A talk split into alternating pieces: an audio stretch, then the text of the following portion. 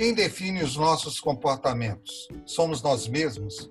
Os comportamentos são iniciativas autônomas? Ou será que a gente é influenciado pelos diversos processos sociais que nos circundam, como escolas, como famílias, como igrejas? Ou será que a gente tem que perceber alguma coisa que a gente não percebe? O podcast de hoje, com a presença né, fundamental, importantíssima, do João Rubens, do Rafael Correia, do Gustavo Aidt, vai tratar justamente de um tema tão importante, fundamental nas nossas vidas: a influência das, platas, das plataformas digitais e redes sociais no comportamento. Falar o nome desse de manhã é jogo duro. Uh, Rafael, plataforma digital, rede social, influencia no comportamento ou isso é balela? Olá, olá, um grande salve a todas e todos que nos ouvem. Cumprimento o Gustavo, o Ipirangi, João Rubens. Esse, essa é uma, uma questão talvez das mais urgentes né, que, que nós enfrentamos hoje.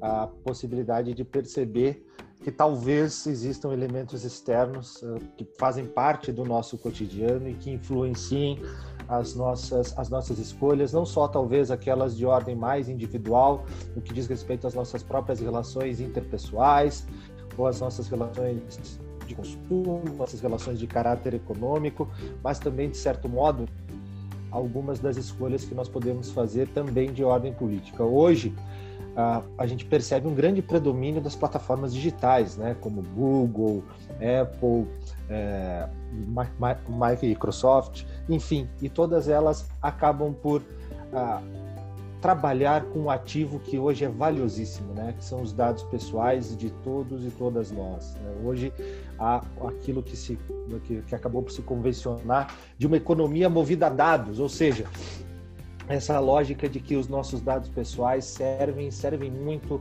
uma circulação é, de ativos que correspondem a uma indústria que cresce bastante. Hoje, todas e todos nós, na, grande maioria, a gente faz é, uso de redes sociais, por exemplo. Né? Muitas pessoas têm contas no Facebook, Instagram, enfim, e isso acaba por tomar grande parte do nosso tempo. Né? Há um professor da, da Universidade de Colômbia, o professor Tim Mu, ele acabou por é, estipular algo que ele convencionou chamar de economia da atenção. Ou seja, a gente passa tanto tempo rolando essas telinhas, né? É, tanto tempo vendo redes sociais, que nós estamos sujeitos a, a, uma série de anúncios. E antes, eu me lembro, não sei se, se isso compartilham com vocês também, mas antes eu me lembro que uma das maiores revoltas, por assim dizer, era quando você pesquisava algo no Google, né, sei lá, um par de sapatos, uma garrafa de vinho, algo assim, e aí você abria a tua conta no Facebook e lá estava um anúnciozinho de algo muito parecido com aquilo que você estava pesquisando. Talvez hoje ah, nós tenhamos algo ainda mais perigoso, né? O bombardeio de anúncios, o bombardeio de informações que nos chegam podem nos tendencionar não apenas para ofertar certos anúncios ou ofertar certos produtos, mas influenciar as nossas escolhas, né? Acho que todos é, lembram do que aconteceu é, com o processo que culminou, né, com a escolha do Reino Unido de sair da, da União Europeia de modo geral e o papel é, que a utilização de algoritmos né, atrelados ao Facebook teve nisso, né, de fazer um grande direcionamento de propagandas, um grande direcionamento de informações para alimentar cada vez mais um segmento uh, muito grande de pessoas que tinham essa bandeira, né, uh, talvez um pouco mais conservadora, por assim dizer, de fazer com que uh, o Reino Unido como um todo saísse das suas relações econômicas com a União Europeia. E me parece, pessoal, que esse é o grande problema que nós temos hoje, né? A privacidade hoje, ela também tem uma dimensão política, por assim dizer, no primeiro momento, até para a gente começar a trocar uma ideia sobre isso. E isso acaba por gerar uma polarização ainda, ainda maior, né? Quando a gente está atrelado a redes sociais que acabam por direcionar conteúdos é, pré-determinados de informação, isso acaba por segmentar cada vez mais o espaço de diálogo, né? Isso acaba por segmentar cada vez mais é, o espaço de conversa e cada pessoa fica realmente atrelada no seu nicho. E isso gera um afastamento, um afastamento muito grande. Então, sim, para a pergunta que o que o Iprangi fez, me parece que sim, me parece que essas plataformas digitais têm uma, um poder é, grande de influência nas nossas escolhas por conta dessa setorização de informações, por conta desse encaminhamento não só de ofertas, mas também no encaminhamento de tendências. É, e como mencionei antes, há diversas, diversas correntes hoje de pesquisa que realmente indicam que o que está em jogo é a nossa atenção, né? O quanto a nossa atenção vale.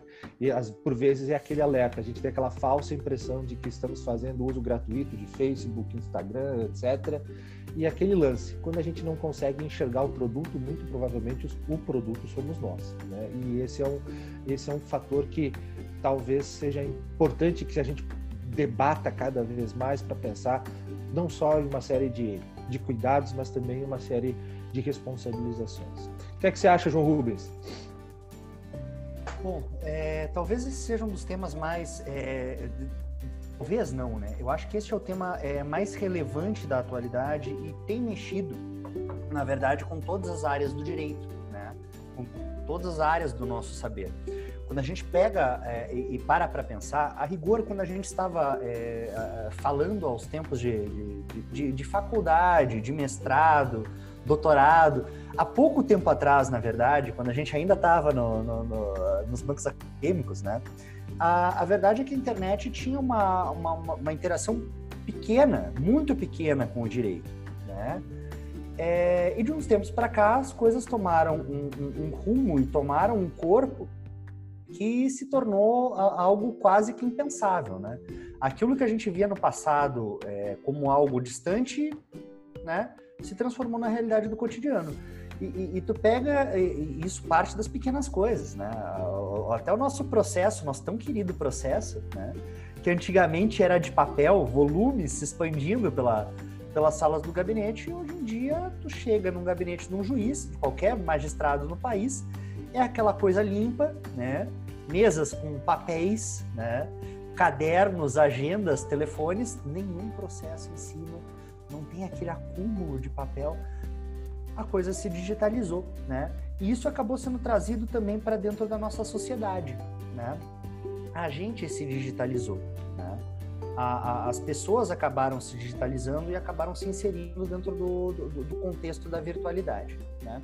Aqui eu vou, é, eu, sempre acabo me lembrando aqui das reflexões da, do, do, do, filósofo tunisiano, né, Pierre Levy, é, sobre a, a, a cybercultura e sobre as influências que o virtual acabou tendo dentro do nosso, do nosso cotidiano, dentro da própria realidade que a gente vive, né? Eu, eu acho até é, legal que ele tem uma frase que, que, que, ele diz que o virtual não se opõe ao real, né? O virtual se opõe ao atual, é, o, é, é uma realidade que ainda não aconteceu, uma realidade que ainda não se materializou no mundo dos fatos. Mas isso acaba tendo muito a ver também com o desenvolvimento da própria ideia de personalidade, né? Para atrair aqui um pouquinho a conversa para o nosso direito civil, né? Nosso tão querido direito civil. Tem muito a ver com a ideia de personalidade. É, professor Gustavo, deixa eu aproveitar e já te mandar a pergunta na lata. Como tu tem visto essa questão dos direitos de personalidade nessa nova esfera da virtualidade? Né? Nessa nova esfera das comunidades virtuais, das redes sociais, dessa hiperexposição que a gente acaba tendo? Olá pessoal, tudo bom? Primeiramente gostaria de, de cumprimentá-los todos, professor Lipe professor Rafael, professor João Rubens, obrigado pelo convite. Uh, eu acho que a conversa se delineou exatamente como eu imaginei que fosse, ou seja, Rafael trazendo toda uma visão política e, e estrutural de, de, um impacto assim macroeconômico e, e, e multicultural da, da nossa dessa nossa temática e eu já imaginei que o professor João Rubens ia trazer e aproximar isso do nosso direito civil. E eu, eu confesso que eu ia, eu ia, se o professor João Rubens não fizesse isso, eu também ia dar uma puxada, porque eu, eu, eu penso o seguinte, claro, obviamente, uh, concordo com o Rafael, trata-se da temática, de uma temática extremamente importante, uh, uma temática que vem sendo introduzida de uma maneira muito rápida dentro do nosso ordenamento jurídico, inclusive até por uma necessidade, uh, mas me parece ainda que não existe uma maturidade para absorção de todas essas novas informações. Né? O direito que sempre foi uh, conhecido pela prudência, por esperar a sociedade maturar uh, novos, novas realidades e novas experiências, para que aí então viesse a legalizar, a, a, a regulamentar esse tipo de novas situações agora está aí às voltas de ter que, ter que uh, oferecer soluções rápidas, porque o mundo nos pede hoje esse tipo de solução. Agora, o que me parece, do ponto de vista comportamental, e ao que o professor João Rubens se referiu no seu questionamento, é que a gente vive hoje uma sociedade que é uma sociedade pautada nas imagens, né? A gente vive um mundo, ou estamos vivendo uma época, um mundo em que a comunicação visual é extremamente significativa. E isso, isso altera, obviamente, isso mexe, obviamente, com a forma como o ser humano se vê e se apresenta perante a sociedade. Grande parte das nossas comunicações hoje foi transmutada da, da, daquela relação presencial, física do contato material, para uma relação social virtual. Né? Tanto no que diz respeito à própria à comunicação, pura e simplesmente, no que diz respeito à informação, como no que diz respeito a relacionamentos sociais dos mais variados. Né? E, e, isso, obviamente, passa a afetar a forma como o ser humano regula ou tem que lidar com direitos afetos à personalidade, com a privacidade, com a intimidade, de modo que me parece hoje que uh, começa a haver ainda, até mesmo por uma falta de maturidade social, um distanciamento entre aquilo que o sujeito exercita na sua intimidade, na sua privacidade uh, real e aquilo que, obviamente, ele oferece, ele apresenta no mundo virtual e, e, e vende como verdade. E esse, isso, isso me parece que é algo que é extremamente preocupante, porque você vende uma verdade, só que você vende algo que é extremamente superficial de modo que os relacionamentos interpessoais eles já deixam de ser ou deixam de ter e oferecer a mesma profundidade, o mesmo grau de intimidade. E passa, me parece, que a impressão é que fica é que transmite uma, uma intimidade fictícia, que na verdade você não tem. Quantas vezes você percebe pessoas que conversam e dialogam com maior naturalidade no ambiente virtual das redes sociais e quando chega fisicamente, frente a frente, cara a cara, não sai uma frase concatenada, não conseguem conversar. E a gente percebe que isso é uma crescente, talvez ainda por uma falta de maturidade. Do ponto de vista de, e trazendo isso para o direito, me parece que isso acaba gerando uma preocupação, inclusive, de fato, em relação aos direitos da personalidade. Por quê? Porque, ao mesmo tempo que você presencialmente, fisicamente, requer essa intimidade, você uh, brada por essa privacidade, quando você está no mundo virtual, você escancara ela de uma maneira desmedida e irreal, fictícia. E aí, quando chega na hora de se defender, não, daí você quer a intimidade, quase como uma desconexão, né? um venire contra facto impróprio, por assim dizer, né? Ou seja, uh, você age ficticiamente de uma forma e daí quando você quer uh, garantir a sua intimidade, aí você diz, não, agora não pode, existe um limite, existe uma barreira. E, e me parece que aí, daí, fazendo o gancho com o que o Rafael estava trabalhando, eu acho que é, tem, tem uma relação muito próxima. Por quê? Porque você apresenta, aparenta, uh, conversa, uh, visualiza, curte e, e, interage com uma série de uh, aparatos e, e, e realidades virtuais que, na verdade, não, não necessariamente representam a, a personalidade daquele sujeito, e aí você se sente invadido quando começa a ser produto, né? De uma, de uma enxurrada de anúncios, de ofertas das mais variadas, não é mesmo? Então eu acho que há ainda uh, campo para discutir e para amadurecer o quanto o comportamento do sujeito na rede social uh, legitima certas condutas daquele que se vale da rede social como um instrumento de negócio, né? E aí, obviamente, claro que ainda me parece que ainda falta tempo para maturar todo o impacto que no nosso ordenamento jurídico a Lei Geral de Proteção de Dados vai trazer, né? Verificar como é que isso vai ser regulado, fiscalizado na prática e efetivamente o tipo de impacto benéfico e prejudicial que ela ainda vai provocar. Não me parece que tenha sido objeto de grandes estudos científicos a respeito dos efeitos que ela vai produzir. Eu realmente acho que era necessário no momento que houvesse algum tipo de regulamentação, sobretudo para limitar esse, essa invasão desenfreada de, de anúncios e de, de coleta de dados e manuseio e capitalização desses dados no Brasil de uma maneira assim desregrada.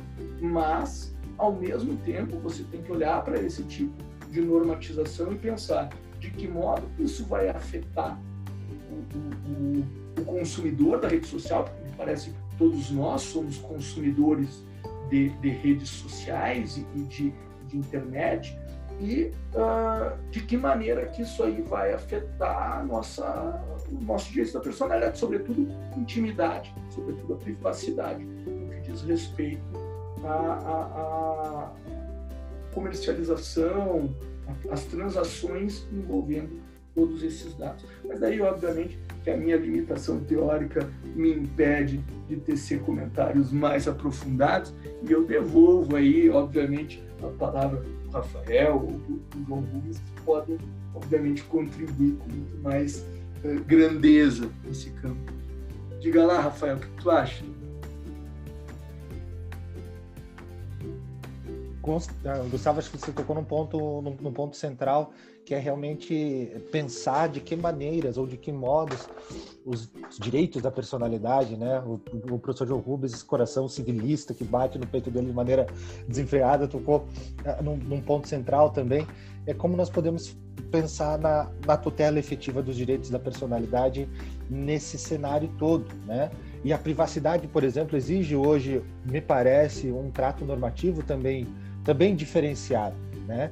Ainda que a Lei Geral de Proteção de Dados Pessoais trabalhe hoje com a privacidade numa noção de autodeterminação informativa, né?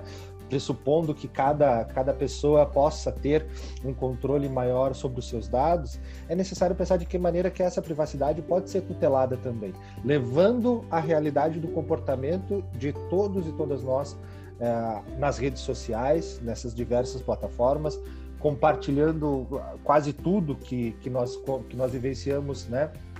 De modo de modo espontâneo, mas também pensar de que maneira alguns institutos do direito civil, né, professor João Rubens, podem se prestar nesse cenário a contribuir. Então, por exemplo, a responsabilidade civil. Será que esse viés, geralmente que a gente é mais, mais acostumado a pensar na responsabilidade civil sobre um viés repressivo, né, de gerar uma reparação do dano posteriormente, como que se vai mensurar uma reparação dessas, né? Há alguns estudos que gente possa pensar, por exemplo, que a responsabilidade civil nesse âmbito de proteção de dados pessoais não tenha só um viés reparatório, mas um viés de remoção dos lucros ilícitos. Quanto que essas plataformas digitais não lucram, né, indevidamente indevidamente com esse tráfego de nossas informações ou com a venda dos nossos perfis. Tá?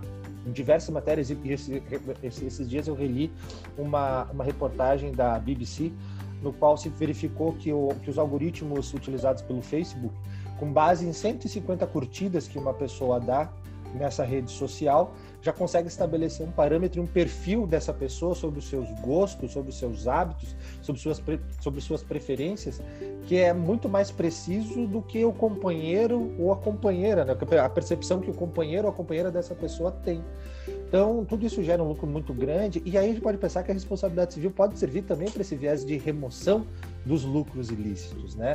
Os dados pessoais, eles podem ser objeto, vamos, daquilo que nós pensamos em convencionais, chamar de propriedade, é possível pensar em titularidade de dados pessoais, né? E, e enfim, há um grande cenário de situações que, de caráter jurídico que a gente pode pensar ah, como melhor aproveitar nesse cenário agora com a incidência da Lei Geral de proteção de dados pessoais. Mas e para ti, meu querido Ip, como que, como que você vê essa atuação das plataformas digitais, das redes sociais? Nessa, nessa tua perspectiva, há um cenário positivo, negativo? É uma preocupação realmente que nós temos, que nós devemos ter? Ou é um pouco de paranoia da minha parte, um pouco de pessimismo indevido nesse cenário? O que, que você acha? Eu acho que vocês tocaram num, num aspecto fundamental e, e, que impõe também uma, uma reflexão ética, inclusive sobre o comportamento da gente é, na rede é, social. Quando o, você, Gustavo, colocou, por exemplo, a questão da intimidade, gera. Então, a, a rede social ela gera uma série de impressões que são inexistentes. Né? Ela, ela cria uma falsa impressão de amizade, né? Você tem um contato rápido com a pessoa e aí você diz, não, o Rafael é meu amigo, eu tenho um contato dele aqui. Não, você tem um contato do Rafael aqui. Agora, o fato de você ter um contato com o Rafael é, é, só tem que indicar uma coisa, você tem um contato com ele. Agora, você tem que saber que horas você precisa conversar com ele, o que você tem que conversar com ele e o que você não pode conversar com ele. Por quê? Porque, do ponto de vista virtual, a gente tem que lembrar que a gente também tem uma relação ética com o outro. Né?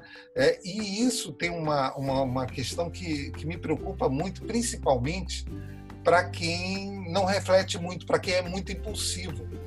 Então, o que, que acontece? Você recebe uma resposta, imediatamente você já, pá, né? você já, já, já dá uma outra resposta. E aí depois você vai ler com calma, e aí você, puxa vida, eu acho que eu me excedi eu acho que eu não deveria ter falado isso. Ou eu acho que eu não li direito, não consegui ler direito, né? E aí você tem uma série de problemas depois que você pode, que você vai ter que resolver. E tem uma outra questão que me parece muito séria, que é a questão do encontro de gerações no ambiente virtual. Porque quem é millennials pensa, vai pensar diferente, ele tem uma cabeça diferente. Né? É, a é, já é bem diferente. Então, por exemplo, é muito comum, né? para a gente não faria isso, né? É, mas é muito comum.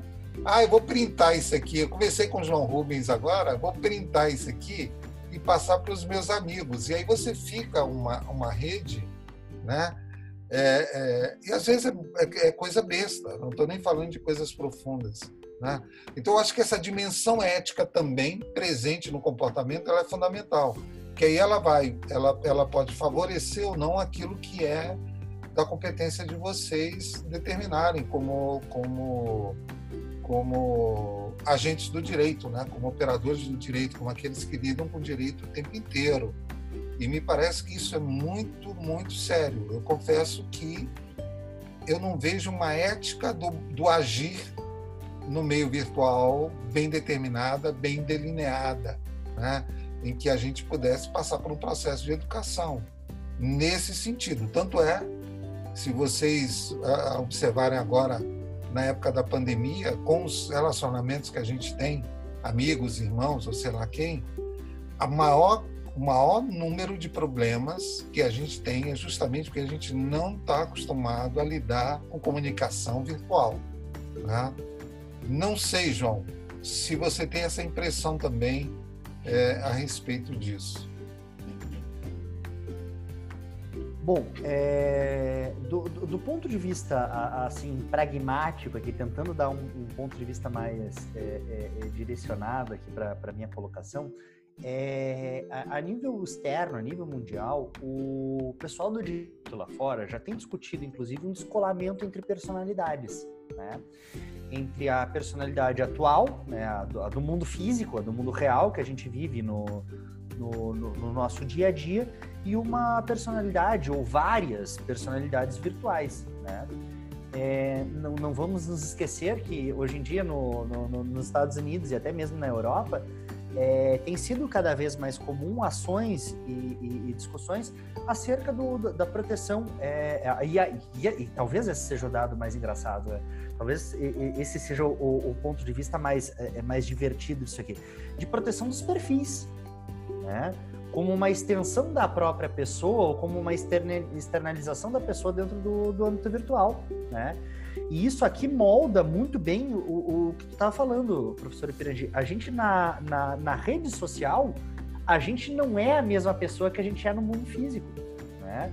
Por quê? Porque se cria uma, uma, uma exteriorização, se cria uma externalização da personalidade, é, um outro sujeito que não é o mesmo sujeito que convive no dia a dia. Não estabelece as mesmas relações é, em dada medida, e eu acho que talvez esse seja o dado mais, é, é mais, mais curioso, sequer pensa do mesmo jeito, né? Por que, que eu falo isso aqui? E isso aqui é uma coisa que a gente vive no nosso dia a dia, né? Trocar e-mail com um aluno, né? Trocar e-mail com uma pessoa é muito diferente de sentar na frente e falar, né?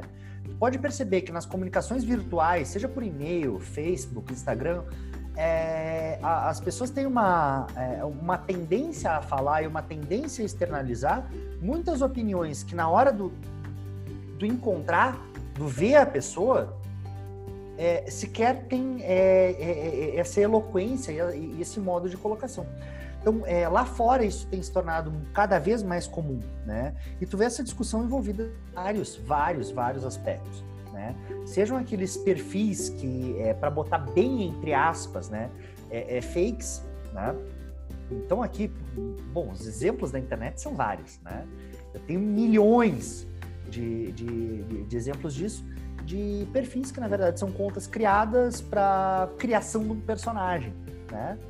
Que nada, nada, nada tem a ver com a, com a pessoa por trás das câmeras, a pessoa que está por trás desse perfil que gerencia. Né? Então, o desenvolvimento dessas personalidades acaba se tornando uma, uma figura cada vez mais corrente, uma figura cada vez mais atual. Tá? Mas aqui, retornando à discussão, o professor Rafael tinha colocado da, da, da questão da, da, própria responsabilização ou da responsabilidade civil é, é como um meio de tentar normatizar e de tentar tutelar isso aqui.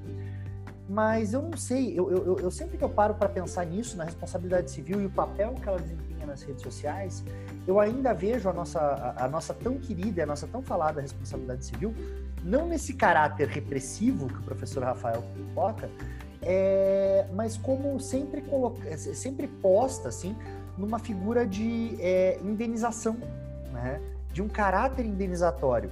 E aqui eu vou abrir a palavra para o professor Gustavo para justamente saber o que, que, ele pensa disso. A nossa responsabilidade civil nesse novo cenário, nessas novas externalidades, ainda tem esse caráter repreensivo ou a gente precisa repensar esse instituto? Ai, obrigado, João, que tu me chamou para falar sobre isso.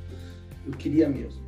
E, e, e, mais, na verdade, não pegando propriamente o gancho da tua pergunta, que eu vou chegar nela também, mas um pouquinho antes, quando tu, tu questiona talvez a, a, a caminho da solução pela via da responsabilidade civil. Eu, de fato, também concordo que, em certa medida, talvez para algumas situações, ela não alcance propriamente a função que é esperada para a resolução de uma situação como essa. Mas me parece que, por exemplo, no exemplo você trouxeste a, a, a discussão acerca da criação, por exemplo, de personagens. Né? Me parece que quando eu estiver diante de uma criação de um personagem, aí acho que é sim pela via da responsabilidade civil que você vai buscar uma reparação de uma situação como essa. Tá? Por quê? Porque daí, obviamente, você, você se utiliza, domina uma informação a partir o sujeito de direito domina uma informação, divulga ela, fere direitos de outrem por meio desse personagem. O personagem é de quem? Ele pertence a quem? Ele foi criado por quem? E daí me parece que a responsabilidade civil o caminho para solucionar eventuais conflitos trazidos por essa situação. Por outro lado, daí fazendo um gancho que o professor Ipirangi estava nos ensinando agora, de fato, a questão ética aí é outro detalhe interessante de se trazer numa, numa condição dessas. Por exemplo, me parece que existem diferenças éticas entre eu, Gustavo, criar um personagem uh, inexistente, mas um personagem, uma personagem para agir na, nas redes sociais, ainda que seja assim, sei lá, um mascarado que faz entrevistas com outras pessoas tirando sarro, tá? me parece que a questão ética envolvendo uma situação como essa é diferente da questão ética, por exemplo, eu, Gustavo, prestador de um serviço profissional liberal, vender na internet que eu sou uma figura que na verdade eu não sou. Eu acho que eticamente existe uma diferença muito grande. Me parece até muito, muito ferir muito menos a ética a, a, a criação de, um perso de uma personagem que é propriamente fictícia, imagina um mascarado que tira sarro dos outros, do que, por exemplo, eu criar uma máscara invisível para mim, uh, profissional liberal, e uh, ostentar uma realidade que não existe. Não no sentido de ostentação propriamente dito, mas vender alguém que eu não sou, por exemplo. E me parece que esta, esse, esse personagem que traz uma linha muito mais tênue, que tenta vender que, na verdade, eu sou aquele sujeito, o ferimento ético aí é maior. Ou seja, as questões éticas envolvidas aí são mais significativas. Tá? Então, uh, eu, eu acho assim, a responsabilidade civil é uma ferramenta, um instrumento para ser utilizado, não talvez não em todas as situações, mas um, um, um instrumento para ser utilizado para uh, contemporizar, ou melhor, para apaziguar, para encontrar justiça social em algumas, algumas situações, talvez, obviamente, não todas. E, e aí, João Rubens, que já me levantou a mão, me sinalizou, eu vou quase que fazer um ping-pong com ele aqui, passar a bola de volta, e não fiquem bravos comigo, Ipirangi, Rafael, vocês também, por favor, participem aqui dessa, dessa discussão. João, o que tu acha? Na verdade, eu só puxei a palavra só para só pegar o teu gancho e direcionar, redirecionar a pergunta, né? Que é só pra, eu, eu só dei aquela puxada para jogar de volta. É, tu tocou num ponto aqui é, central, é, Gustavo, que é essa questão da, do, do descolamento da, da, das próprias personalidades, da criação de um personagem, né? E de como esse personagem vai, ser, vai, vai tomar existência e será autônomo no, no cenário virtual e aquela questão do, do, personagem que se cria, mas que não se desprende da personalidade, né? E isso tem sido uma tônica cada vez mais constante dentro do, da, da, nossa realidade, né? A tal ponto hoje que tu vê grandes figuras, né, envolvidas nisso aqui. Então, aqui só para pegar dois exemplos, né? Foi divulgada é, recentemente é, é, a lista das 100 pessoas mais influentes do mundo, né? E nós temos dois brasileiros nas primeiras posições o presidente Jair Messias Bolsonaro, né? E o, o Felipe Neto, youtuber Felipe Neto. E, assim, né? De, desculpem a, a, a, minha visão, talvez excessivamente crítica das coisas, os dois são dois personagens. Né? Os dois são dois personagens criados pela internet e que acabam se exteriorizando no mundo é, é, político brasileiro, né? E aproveitando que a gente está falando de política, eu queria, e é por isso que eu puxei a palavra, né? Eu queria direcionar a pergunta aqui justamente para o professor Rafael, nosso querido constitucionalista do grupo, é, de como ele vê este fenômeno é, da, da, da de, de, desses personagens, né? Que na verdade não condizem com qualquer realidade, né? Eles são uma externalização criada ali por essas pessoas tentar defender pontos de vista que na verdade sequer condizem com isso. E com, qual o papel disso aqui dentro da, do, do cenário político brasileiro? Professor João Rubens, estava ouvindo vocês falando e, e, pensando uma maneira de organizar, tentar pensar todos os apontamentos que vocês fizeram, porque é, são questões que se conectam umas com as outras e com diversos outros problemas, né? Essa, esse, esse descolamento, só um, um, passinho atrás antes, pegando o gancho que vocês estavam falando, da, e acho que até foi o João Rubens que mencionou de, da, da, tutela dos próprios perfis, né, algo que acontece nos Estados Unidos, né, de, isso corresponde já a, ao reconhecimento, é, Gustavo, João e o Ipirangi, de que esses perfis podem condizer ou configurar uma espécie de patrimônio digitalizado de uma determinada pessoa, né?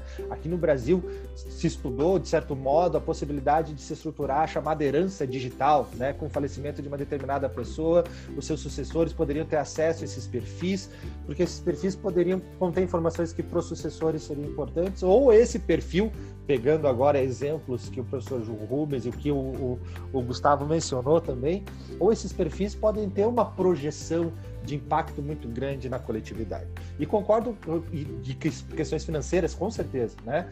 E, e, concordo com vocês que, de fato, esses dois, essas duas pessoas que figuram na, na, lista das mais influentes, elas, elas são personagens que não correspondem com a realidade, né? E aí eu acho que isso se conecta com algo que a, que a gente acabou por conversar antes também, no sentido de que essa a, criação desses personagens serve também para o estabelecimento de uma, de uma polarização muito grande. Se vocês forem pegar uma pessoa como o nosso presidente da República, as coisas que ele professa ou as coisas que ele defende são muito direcionadas por um grupo específico de pessoas que dialogam apenas entre si. Né? Então, aquelas informações todas servem única e exclusivamente para aquele grupo e aquilo é, se, se transforma numa grande verdade. E isso acho que é também um fator, não sei se vocês concordam comigo, mas isso, isso é também um fator, a projeção desses perfis é, é um fator também que aumenta em muito a polarização.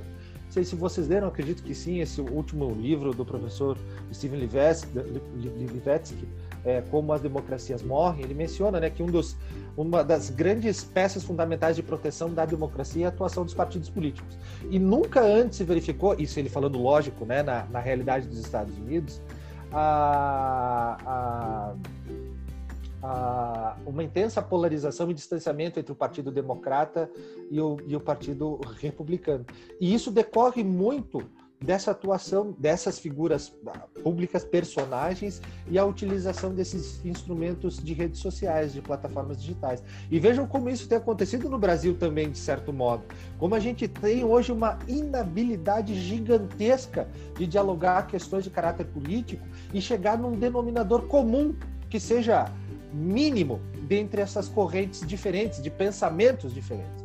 E aí é impossível, me parece, impossível você manter é, uma, uma sustentabilidade da democracia com qualidade. Não estou dizendo que não haverá uma democracia, mas uma democracia com qualidade num país como o nosso, que tem diversas vicissitudes históricas, né, diversos problemas de transcurso, de vai e vem, né, de, de, de, de caminhadas é, republicanas, por assim dizer, e isso gera uma, uma, uma polarização e um problema ainda maior, me parece, João Rubens. Não sei o, o, o que, que vocês acham, de modo geral, disso também. Meu querido Ipirangi.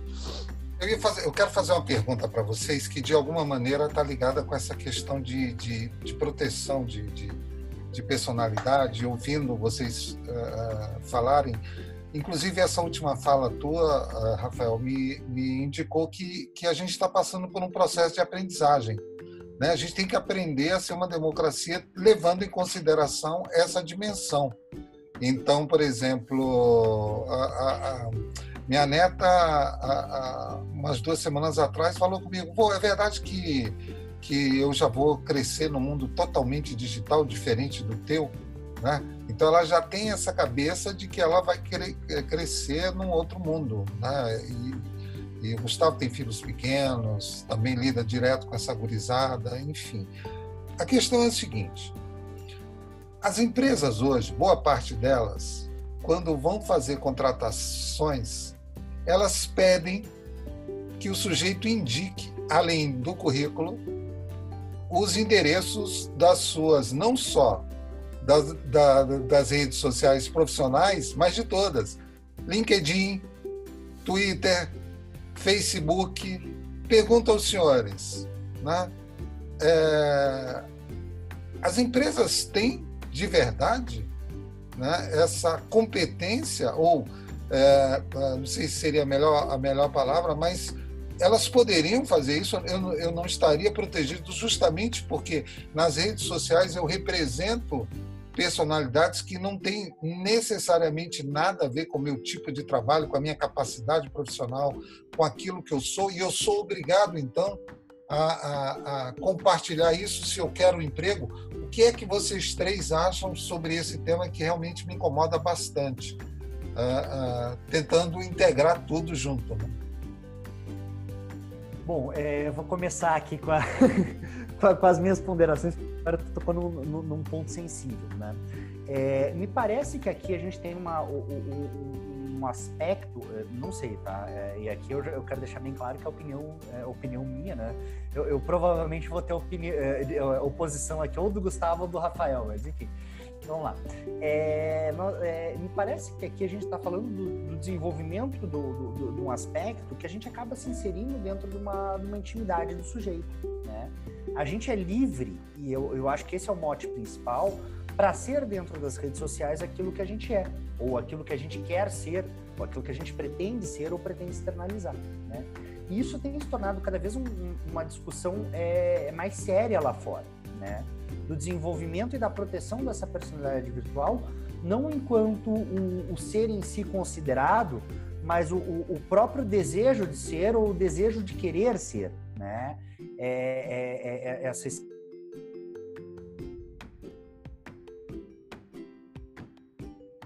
permite esse tipo de, de, de situação, de tu criar uma persona ou criar um perfil que não seja necessariamente condizente com a tua realidade, né? E sem qualquer descolamento aqui da, da, da, da, da, própria figura, né?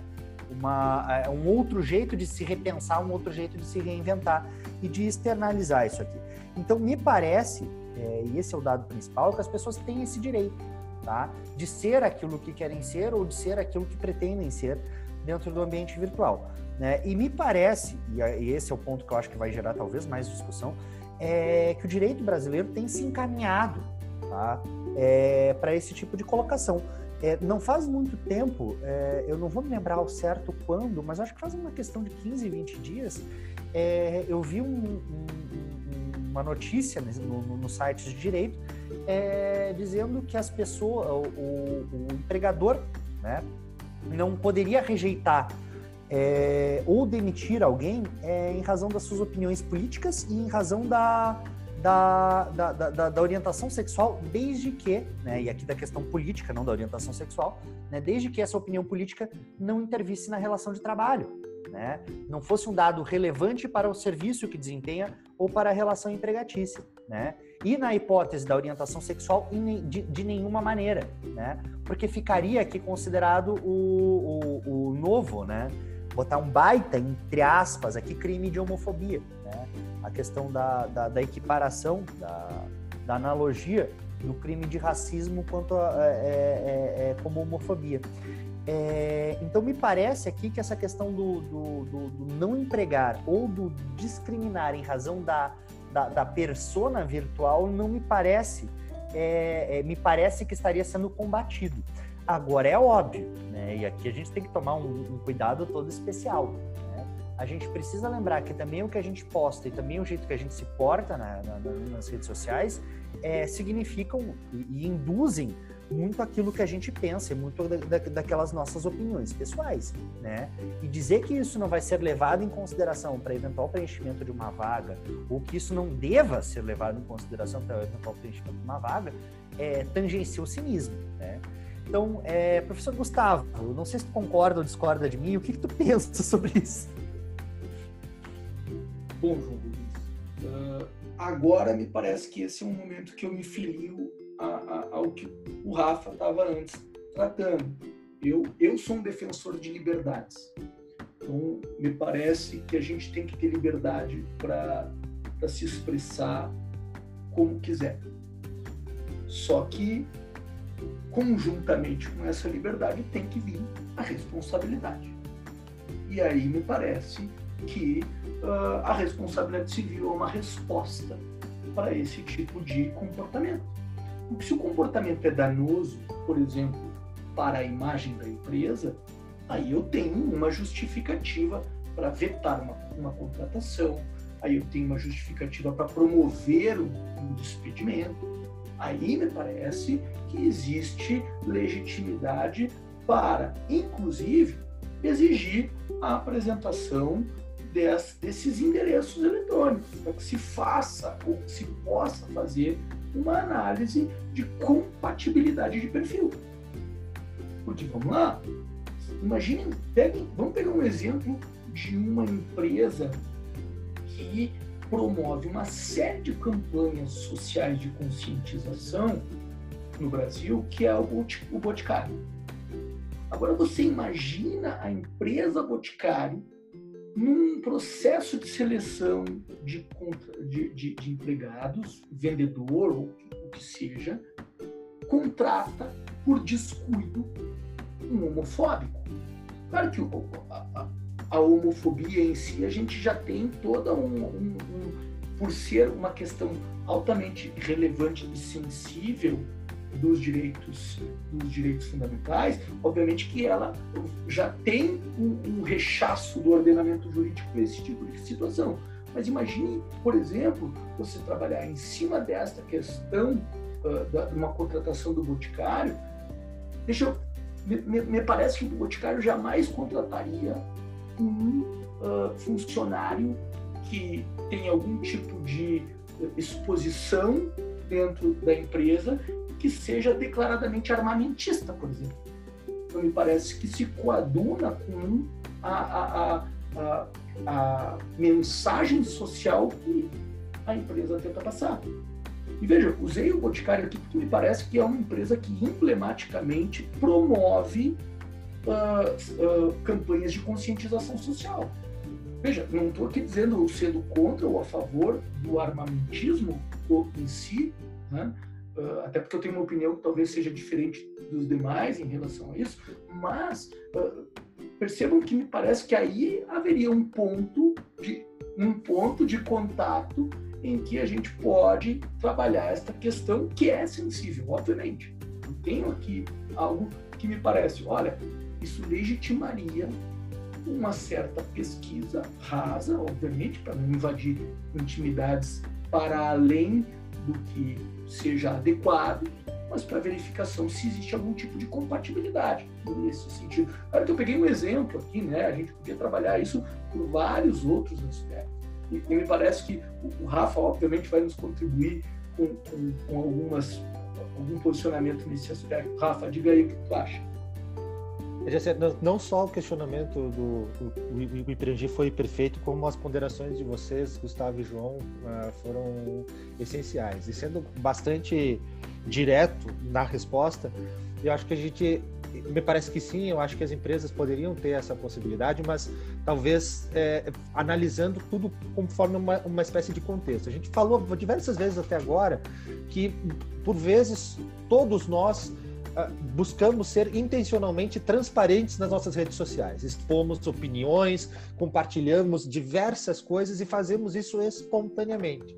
Se nós fazemos isso espontaneamente, qual seria a justificativa para impedir que um futuro empregador, num processo seletivo, tivesse acesso às informações que você espontaneamente compartilha com todas as pessoas, né? Por, há alguns de nós aqui que têm perfis em redes sociais que são é, é, privados, né? Onde só pessoas que, que é convidados ou não têm acesso. Há outros que têm perfis públicos que compartilham coisas com pessoas que sequer têm contato pessoal direto ou indireto. Então me parece que levando em conta esse cenário de comportamento que nós estamos a passar, é, não haveria talvez uma justificativa para limitar, num processo de seleção para futuros empregados, limitar um eventual empregador, um potencial empregador, verificar se aqueles candidatos ou aquelas candidatas se adequam ao perfil daquela empresa, né? se adequam ao perfil daquela atuação profissional. Agora, a gente também não pode perder de vista, e aí deslocando um pouquinho, e se você me der licença, só para sair assim alguns centímetros desse ponto extremamente importante que você tocou, mas só para talvez esteja bacana para os alunos e alunas que nos ouvem também, em 2012 o Superior Tribunal de Justiça julgou uma, uma série de, de recursos repetitivos a, a, a, viabilidade da utilização daquele sistema de pontuação para concessão de crédito, o sistema Credit Scoring. E um caso uh, que foi utilizado como paradigma para esse julgamento foi muito importante. Uma, uma, uma moça ela foi buscar a, a concessão de um empréstimo e a foi feita lá a, a, a, pontuação dela e a pontuação dela foi insuficiente para concessão daquele crédito. E ela foi até o gerente da conta dela para saber o que tinha acontecido, por que, que não concederam empréstimo para ela. E esse gerente mostrou para ela o extrato da pontuação, né? E as informações que foram colhidas. E além do histórico de adimplemento e inadimplemento dela, naquele extrato constavam informações sobre a filiação política dela, algumas informações de postagem em rede social e também, aí num ponto que o professor João Rubens tocou e que é importantíssimo, a orientação sexual dela. E aí a dúvida que ela gerou foi: por que diabos essas informações têm que ser levadas em conta para o banco decidir se vai me conceder crédito ou não? E o que, que o Superior Tribunal de Justiça decidiu? Olha, para o funcionamento do sistema Credit Scoring, basta o histórico de adimplemento e inadimplemento. Toda e qualquer outra informação já se constitui é como dado como uma informação sensível que um mero acesso já se constitui como uma violação à, à, à privacidade enquanto direito da personalidade e entra em ser na categoria de dano moral em hate, ou seja, uh, independentemente dessa informação não ter sido compartilhada, o simples fato do banco ter tido acesso a ela já seria uma, uma violação. Aí, para quem nos ouve, pode pensar o seguinte: mas Rafael, não é meio contraditório com o que você acabou de falar? É que o banco ele presta um serviço, e aí, para essa prestação de serviço, essas informações sejam realmente relevantes. Agora, para para uma atuação é, perante uma determinada empresa ou qualquer segmento profissional que for, me parece, Pirangi, que já que nós temos esse comportamento, quase todos nós, né, e todas nós, abrangente de compartilharmos nossas informações, nossos hábitos, nossos pensamentos, nossos pontos de vista. Não há, acho que, que não há uma, uma razão para impedir que a empresa tenha acesso a isso. Tá? Rafael, aproveitando essa, essa fala, recentemente nós tivemos uma questão no âmbito do governo uh, que a gente, eu vou chamar aqui de produção de dossiês contra uh, funcionários públicos que potencialmente seriam trariam prejuízos para o governo.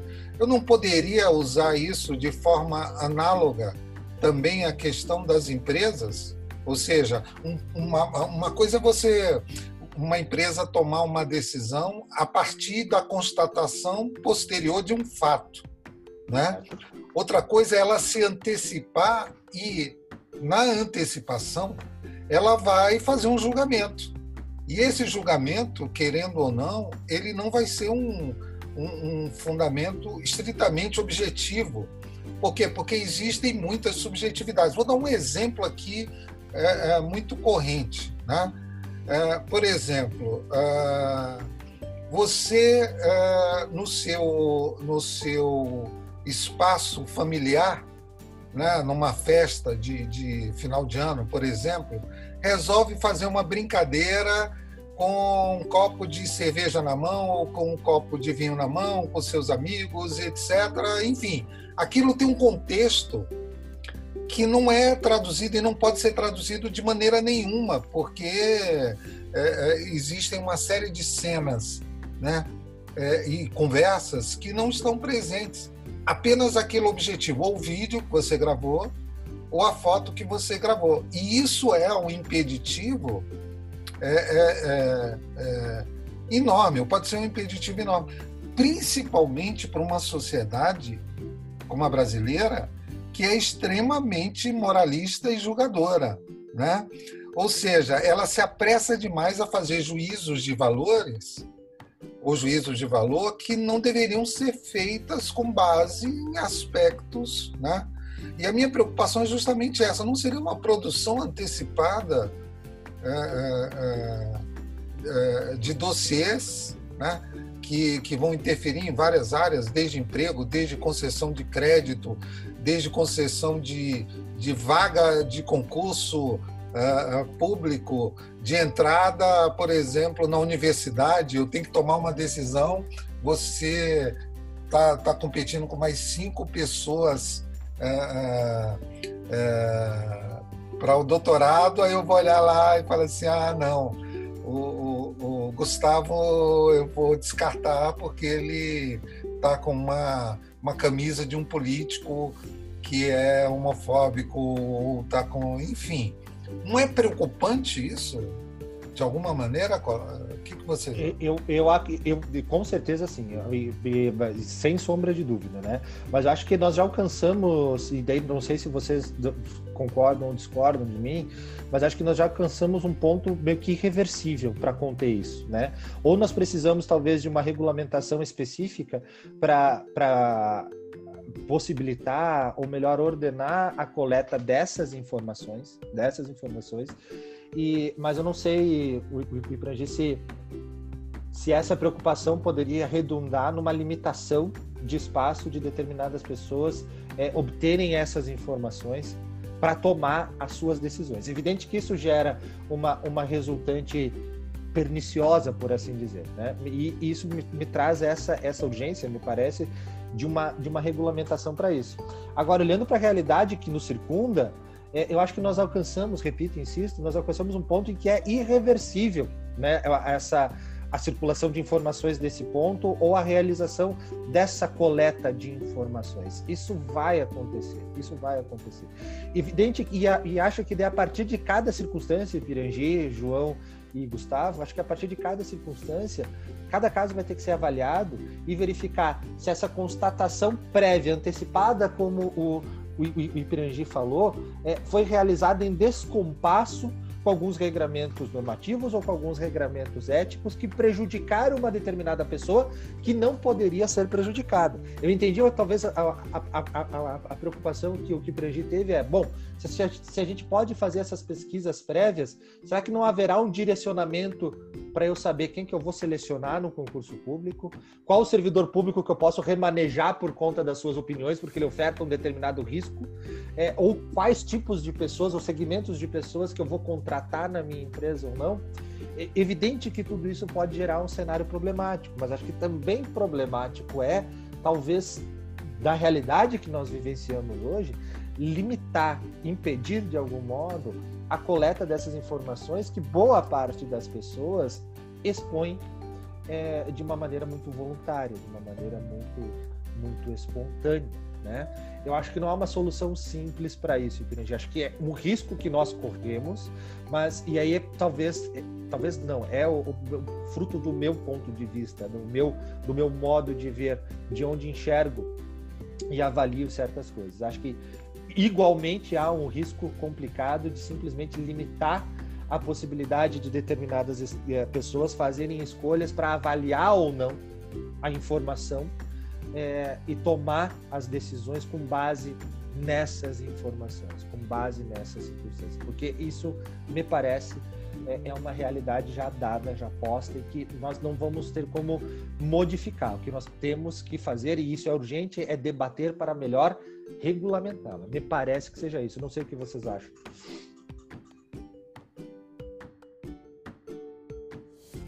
Uh, Rafa, eu acho que é, é, bem por aí. E é, eu acho que é, é necessário o debate, é necessário a conversa para que se possa regulamentar de uma maneira eficaz. Agora, uh, a gente não pode também esquecer, me parece o seguinte: ao longo da história, o direito sempre perseguiu a sociedade, ou seja, a mudança social veio e o direito vinha a reboque para regulamentar. Uh, enquanto a tecnologia avançava com certa parcimônia, isso dava um tempo de meditação, de uh, verificação de qual a melhor regulação jurídica para a situação.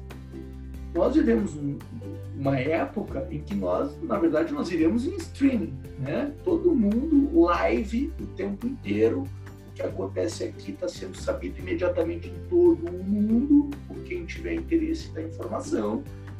E isso cria um dificultador, porque a sociedade avança, ou avança não necessariamente, mas se transforma uh, o tempo todo e de maneira extremamente significativa.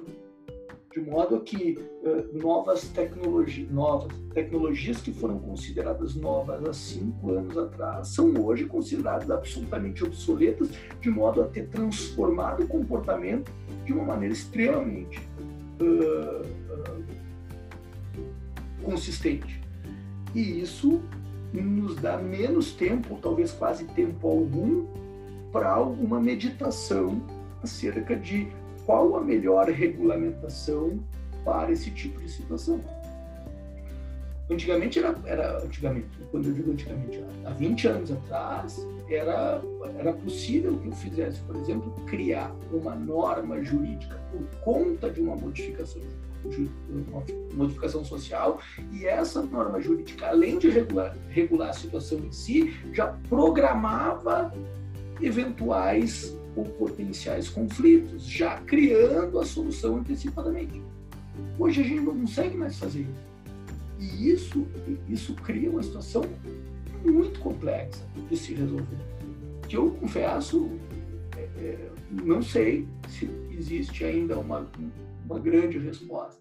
Tá? Por isso que uh, talvez soluções naquilo que já se tem em termos de regulação jurídica seja algo a se pensar. Por exemplo, uma busca pela resposta na responsabilidade civil para os casos em que ela nos contempla possibilidade de solução, ou nos direitos da personalidade como um todo, em termos de proteção. Tá? Mas, mas é, é, é complexo, acho bem, bem, complexo. Não sei o que, que o João Rubens pensa a respeito. É, é, fazer aqui é, para encaminhar essa a, a discussão no, ao, ao, fim, né? Afinal de contas, é, é, virge, vige sempre aquela regra, né? É, tempo é um recurso escasso e a gente tem, tem um tempo limitado para falar sobre os temas. Já me encaminhando então para as minhas considerações finais, eu, eu concordo contigo, Gustavo. É, foi-se o tempo que o direito tinha o luxo de parar e refletir sobre as coisas. Né? É, é, isso não existe mais. É, as nossas relações estão né, cada vez mais dinâmicas, né? ou para é, para usar as, as, palavras, né? Elas estão cada de, de Bauman, elas estão cada vez mais líquidas. A gente para para pensar hoje, o mundo já não era mais o que era antigamente, né? As alterações hoje são a nível, né? É, é, é, é, exponencial. Eu não vou me esquecer jamais, não vai, não vai fazer cinco anos, quando eu comprei o, o, o, meu primeiro celular que o destravamento de tela se dava por identificação digital, né? E a única coisa que eu parei para pensar foi uma coisa bem básica, né? Bem, bem, bem simples. Porra, eu uso meu, minha digital para destrancar minha conta do banco, né? E agora a empresa que fabrica meu celular também tem acesso à minha digital, né? Que história é essa? E agora, né? É, eu tenho um celular que reconhece minha cara, né? Ele faz extravamento por reconhecimento de, de, de, de, de rosto. Eu, pô, né? Questão de anos, né? meses. Então, sim, é, a gente já não tem mais esse luxo para parar e refletir qual a melhor regulamentação ou qual a melhor é, é, é, posição a tomar. E aqui me parece, né, já que tu levantou essa questão, que é, a gente precisa é, usar do expediente e cada vez mais isso vai se tornar comum né, de usar o, o, as cláusulas abertas, né, as cláusulas gerais, tanto a nível do direito civil quanto a nível do, do próprio direito processual. Né? É, e aqui puxando a, a sardinha mais para o meu lado, né, o, o, processualista com o civilista com o pezinho no processo, é, é da, da, da, questão da, das, das, tutelas inibitórias da, da própria figura da, da, da atipicidade dessas tutelas. Né? Isso aqui vai ser um mote. Né? É, a proteção contemporânea dos direitos de personalidade, a proteção contemporânea da própria responsabilidade civil já pressupõe isso aqui, né? Que eu preciso ter e eu preciso trabalhar com mecanismos que não são típicos, né? que não, não são tipificados em, em, em regra, não são tipificados em norma. Né? Então, eu, eu acho que o caminho do direito agora vai passar muito mais por isso, né? por essa abertura desses tipos, por abertura dessas questões, para a gente conseguir é, é, deixar o direito mais maleável, deixar ele mais permeável. Mas, é, é e essas seriam as minhas considerações. Professor Rafael, o que, que tu pensa sobre, para terminar, mensagem final, para a gente terminar aqui o nosso, no, no nosso diálogo? Gente, acho que de tudo isso que vocês falaram, tudo isso que a gente conversou, fica realmente a ideia que nós há necessidade de refletir e debater cada vez mais sobre isso, né? E o Harari, nas 21 lições do século 21, ele realmente menciona né, que nas décadas de 1960, 70, 80 e 90, até 1980, a gente conseguia pensar como seria o mundo dali a 20 anos, a gente conseguiria programar como as coisas seriam, né? Hoje, talvez agora em 2020, a gente não consiga perceber realmente como vão ser as coisas daqui a cinco anos, né? Como que nós vamos nos preparar, nos, nos preparar para essa rotina cada vez mais dinâmica a, que nos é colocada. Então, realmente, nós precisamos é, olhar com mais carinho para o tempo, né? perceber é, que talvez o fim das contas não é o tempo é, que passa pela gente, mas né, nós é que acabamos por atravessar ele, precisamos é, é, ter plena consciência de como amadurecer e como tentar melhorar as coisas. Tem uma série de desafios para dar conta, mas eu fico muito feliz que mesmo diante desses desafios há espaços para conversa, há espaços de diálogo e eu aprendi muitíssimo com vocês três hoje. Muito obrigado. Um abração forte, ainda que virtual, ainda que digitalizado, em todos vocês. Um beijo grande. Gustavo, tua, tuas considerações finais nesse papo que foi sensacional. Na verdade, a gente poderia passar a manhã inteira aqui, porque a gente aprendeu muita coisa boa. Bom, gente, eu, eu pactuo aí da, da, da, das preocupações de todos vocês. Acho que a, a, a, conclusão do Rafa é extremamente interessante e, inclusive, até já propicia aí, ó, o Ipirangi, uma nova temática, ou seja, o papel do tempo na nossa atual sociedade, ou a própria verificação e a noção de tempo, o que, que isso muda e impacta, não só em termos jurídicos, mas do ponto de vista sociológico também, né? uh, filosófico. Mas uh, de tudo que se fala, se discutiu hoje e, e tudo que eu aprendi hoje de manhã, uh, concluo que só sei que nada sei. Mas mas ainda assim me parece que de toda essa essa nossa realidade efervescente de tecnologia invadindo as nossas intimidades, me parece que um bom caminho é a parcimônia e talvez refrear um pouco, talvez segurar um pouco a forma como se expõe dentro das redes sociais. Isso porque se já nós já estamos submetidos a tanta invasão, talvez é, caiba a nós dar uma refreada. Então, já que, que os players digitais invadem tanto a nossa vida privada, quem sabe nós venhamos a, a não contribuir ou não facilitar a vida dessas, desses players. Vamos segurar um pouco a nossa intimidade, a nossa privacidade e uh, informar, dividir aquilo que pode ser dividido e garantir a privacidade daquilo que deve ser mantido uh, no seio da, da sua, do seu domicílio, da sua vida privada. Tá? Eu quero agradecer, obviamente, o convite.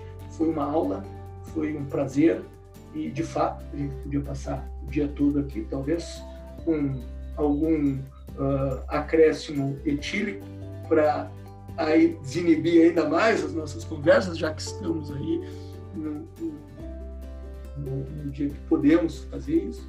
Mas foi um prazer e sempre que quiserem eu volto aí para gente conversar. Abraços. Muito bem. Uh, já que você citou Sócrates, vou aproveitar aqui antes de, da, da, finalização e, e, citar o Aristóteles com a sua velha e famosa frase: bem saber para bem agir. E como o, vocês colocaram, a gente ainda é criança nesse mundo e parece que vale a sensatez. É um rio que a gente não conhece, rio que a gente não conhece, a gente não afunda muito, né? A gente tem que ir até onde dá pé, então a gente tem que, talvez, né, é, é, voltar um pouquinho e ficar na beira até, até que alguém né, consiga ir um pouco profundo. João Rubens, muito obrigado pela tua presença aqui, você que conduz esse canal Diálogos com Direito, que é um, um, um, podcast do grupo de professores da Escola de Direito do Uniopet para os seus alunos, é um canal de comunicação. Muito obrigado, Rafael Correia, pela tua presença. Obrigado, Gustavo. Eu acho que essa conversa vai precisar voltar um outro dia. Desejo a vocês um dia excelente e por aqui ficamos. Eu que agradeço a presença de todo mundo, gente. Foi uma aula hoje. Isso aqui é sensacional. Né? Só deixa eu só dar o, o, tchauzinho aqui que eu não, não, não fiz aquela hora. Mas muito obrigado, meu povo. O Ipirangi pode concluir aí. Você já concluiu muito bem. Então, um abraço enorme. É, felizes são as pessoas que têm o privilégio que a gente tem de poder encontrar amigos e aprender com eles de manhã. E desejamos aos nossos ouvintes que isso também tenha sido bacana. Grande abraço para todo mundo.